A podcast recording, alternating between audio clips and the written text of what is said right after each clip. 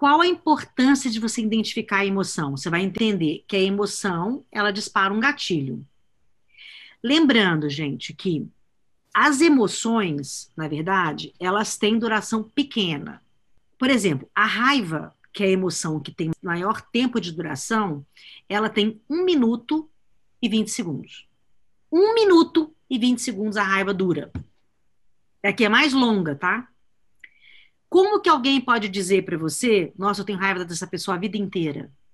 Você concorda que a emoção real ela tem um minuto de duração.